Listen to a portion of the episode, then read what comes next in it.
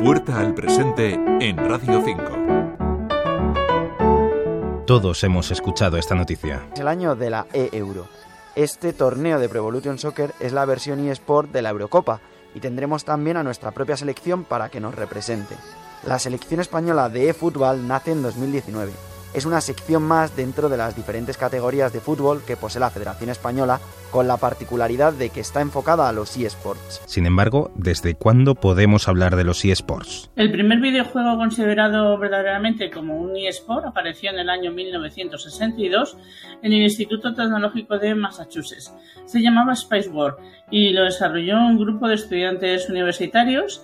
Entre ellos había un informático cuyo nombre es Steve Russell. Sonia Martínez, coordinadora del título propio de Valores y Liderazgo de la Universidad CEU San Pablo. Y fue el primer torneo con las características de las actuales competiciones de los deportes electrónicos, en el que los jugadores competían por un premio. En este caso era una suscripción a una revista de los Rolling Stones. Aquí abrimos esta puerta al presente.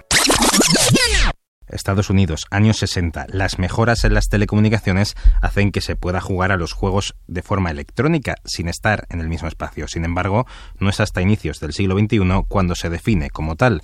Lo esencial es mantener el espíritu competitivo del deporte. Tiene que garantizar el principio de igualdad competitiva, permitiendo el enfrentamiento entre competidores en igualdad de condiciones.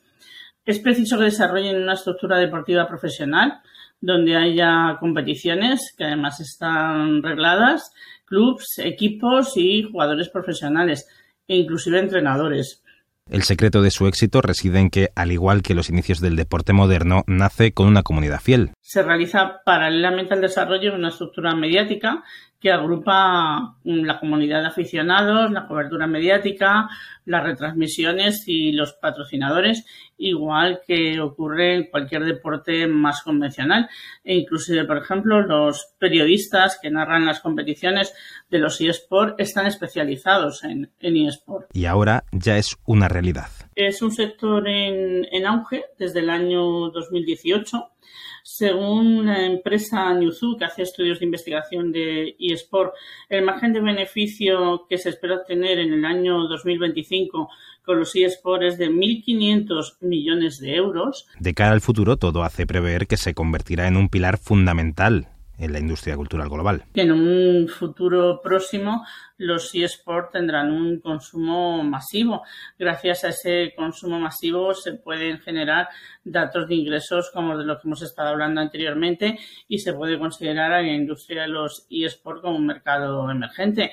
Según un informe elaborado por eh, la consultora Price, para los años 21-26 se situó el conjunto de los videojuegos y los deportes electrónicos como uno de los subsectores destacados de la industria del entretenimiento y los medios. Y se sigue expandiendo por zonas que no tienen tanto arraigo en el deporte tradicional. Hay que tenerlo en cuenta eh, no solamente a nivel europeo, sino en otras regiones donde también se están incrementando muchísimo el, la industria o el uso de los eSports, como pueden ser pues en regiones de Sudáfrica, sudeste asiático, etcétera. Así seguiremos escuchando noticias como esta. Por ejemplo, el ciclismo. El ciclismo, tú en tu propio domicilio, con un rodillo que se conecta a, un, a través de un software a un sistema informático que se conecta a una pantalla, tú empiezas a dar pedales en el rodillo y él va regulando el recorrido que vas a hacer. Y todos los participantes hacen ese mismo recorrido. O sea, que ahí también está esa parte física, o sea, que también sudas, no solo es, es, jugar ¿no? al deporte en un videojuego, claro.